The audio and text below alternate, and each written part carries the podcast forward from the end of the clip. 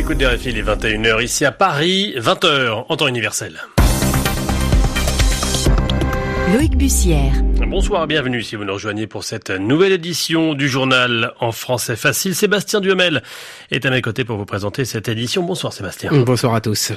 À la une, ce soir, le G20, il s'ouvre demain à Buenos Aires avec en arrière-plan le dossier ukrainien.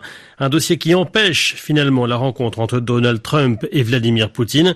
Un dossier qui inquiète également les Européens qui appellent Moscou et Kiev à la désescalade. À la une également le mouvement des Gilets jaunes en France et cette annonce ce soir du ministre de l'Intérieur qui autorise l'accès des piétons aux Champs-Élysées samedi après contrôle d'identité. Et puis en Australie, un programme pour sauver la grande barrière de corail, un programme d'élevage de larves de coraux.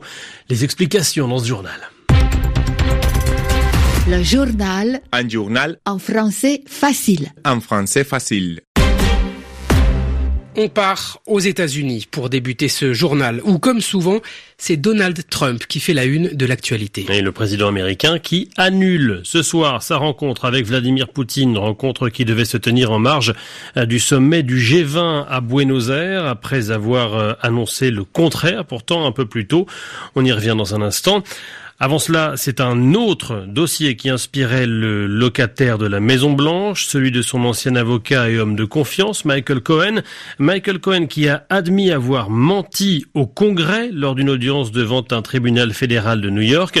Il avoue avoir livré un faux témoignage pour protéger le président américain dans l'enquête sur la collusion présumée de son équipe de campagne avec la Russie. C'était en 2016, Eric de Salve.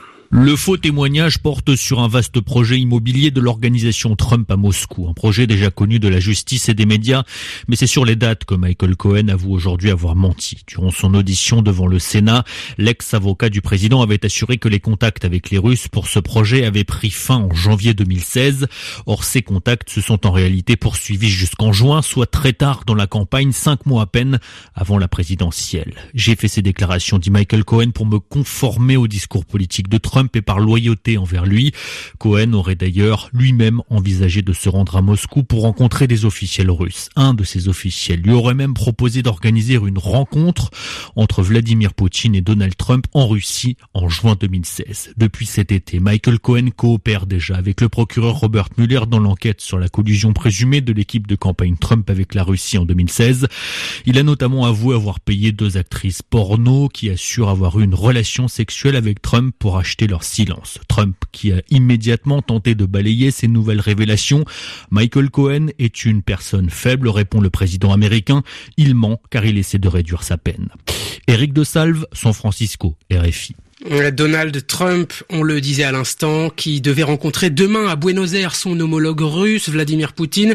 Avant de revenir sur cette annonce, la raison c'est cette crise entamée dimanche en mer d'Azov entre l'Ukraine et la Russie. Une crise qui inquiète les Européens à l'image d'Angela Merkel, la chancelière allemande, euh, qui a appelé ce matin le président ukrainien Petro Poroshenko à rester avisé, je cite.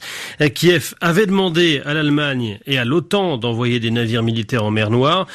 Situation reste très tendue depuis l'accrochage de dimanche dernier en mer d'Azov. Il en sera bien sûr question au sommet du G20 qui débute demain en Argentine de Piron. Plus question pour Donald Trump de parler de ce sujet avec Vladimir Poutine. Le président américain a finalement annulé sa rencontre avec son homologue russe. Dans la mesure où les navires et les marins n'ont pas été remis à l'Ukraine par la Russie, j'ai décidé qu'il serait mieux pour tout le monde d'annuler cette rencontre, justifie Donald Trump. Angela Merkel a, elle, promis d'avoir un échange avec le président russe durant le sommet du G20. Depuis les accrochages de dimanche, Moscou dénonce une provocation de l'Ukraine à visée électoraliste sur fond de popularité en baisse de Petro Poroshenko. Le président ukrainien, lui, accuse la Russie de vouloir annexer toute l'Ukraine et demande l'intervention militaire de ses alliés de l'OTAN en mer d'Azov. Les alliés répondent avec prudence et réitèrent les appels au calme. Il ne peut y avoir de solution militaire, a insisté euh, Angela Merkel. L'Union européenne a demandé à la Russie de libérer les navires ukrainiens capturés et leur équipage, ainsi que de permettre le libre passage dans le détroit de Kerch.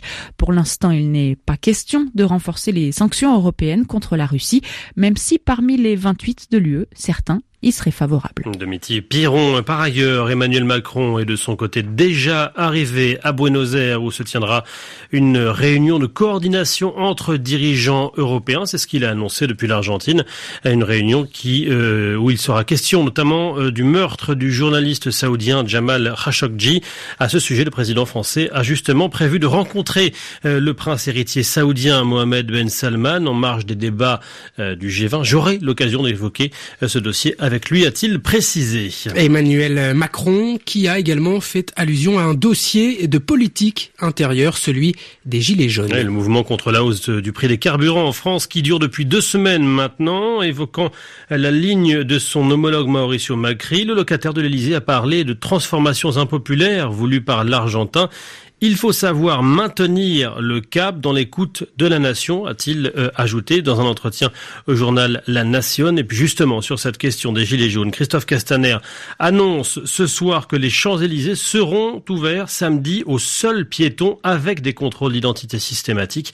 La semaine dernière, des violences avaient éclaté sur l'avenue parisienne lors de la journée de rassemblement des Gilets jaunes. Le journal en français facile. Il est 17h passé de 6 minutes à Santiago, au Chili, où il sera désormais possible de changer de nom et de genre sur ses papiers d'identité. Oui, ce dès l'âge de 14 ans, le président Sébastien Piñera a promulgué la loi autorisant cette disposition. Hier, la mesure était très attendue par les organisations LGBT. Marie Normand. Nous sommes tous égaux en dignité, en droit et en devoir. Par conséquent, nous devons tous être les architectes de nos propres vies. Le président Piñera promulgue cette loi après cinq ans de débats au Parlement et un vote des députés au mois de septembre. Désormais, toute personne pourra changer de nom et de genre à l'état civil dès l'âge de 14 ans. Les mineurs devront simplement être accompagnés d'un représentant légal. Rolando Jiménez s'en félicite, même s'il demande que les moins de 14 ans puissent un jour accéder aux mêmes droits. Il dirige le mouvement d'intégration et de libération des homosexuels. Dans l'histoire récente, l'unique possibilité des femmes transsexuelles pour vivre était de vendre leur corps. Heureusement, cela a changé grâce à l'intégration, au changement culturel. Cette loi permet sans aucun doute un saut qualitatif, améliore les conditions de vie de cette catégorie de population particulièrement vulnérable. Malgré l'opposition constante de l'Église catholique très influente, le Chili a entamé une série de réformes progressistes ces dernières années. Les députés se pencheront bientôt sur un projet de loi autorisant le mariage homosexuel et l'adoption par les couples de même sexe. Marie Normand. Cette question à présent qui fait d'une certaine manière écho au mouvement des Gilets jaunes en France puisque l'on parle d'écologie. plus précisément du réchauffement climatique, un phénomène dont les conséquences se font ressentir sur la grande barrière de corail en Australie. Une grande barrière de corail qu'il faut sauver. D'où ce programme lancé cette semaine par une équipe de chercheurs, un programme d'élevage de larves de coraux. Explication Christine Zibert. Pour ceux qui en douteraient, les coraux, sont bien des animaux dotés d'ovules et de sperme. Ils se reproduisent une fois par an, mais seulement pendant 48 à 72 heures. Les chercheurs doivent donc faire vite.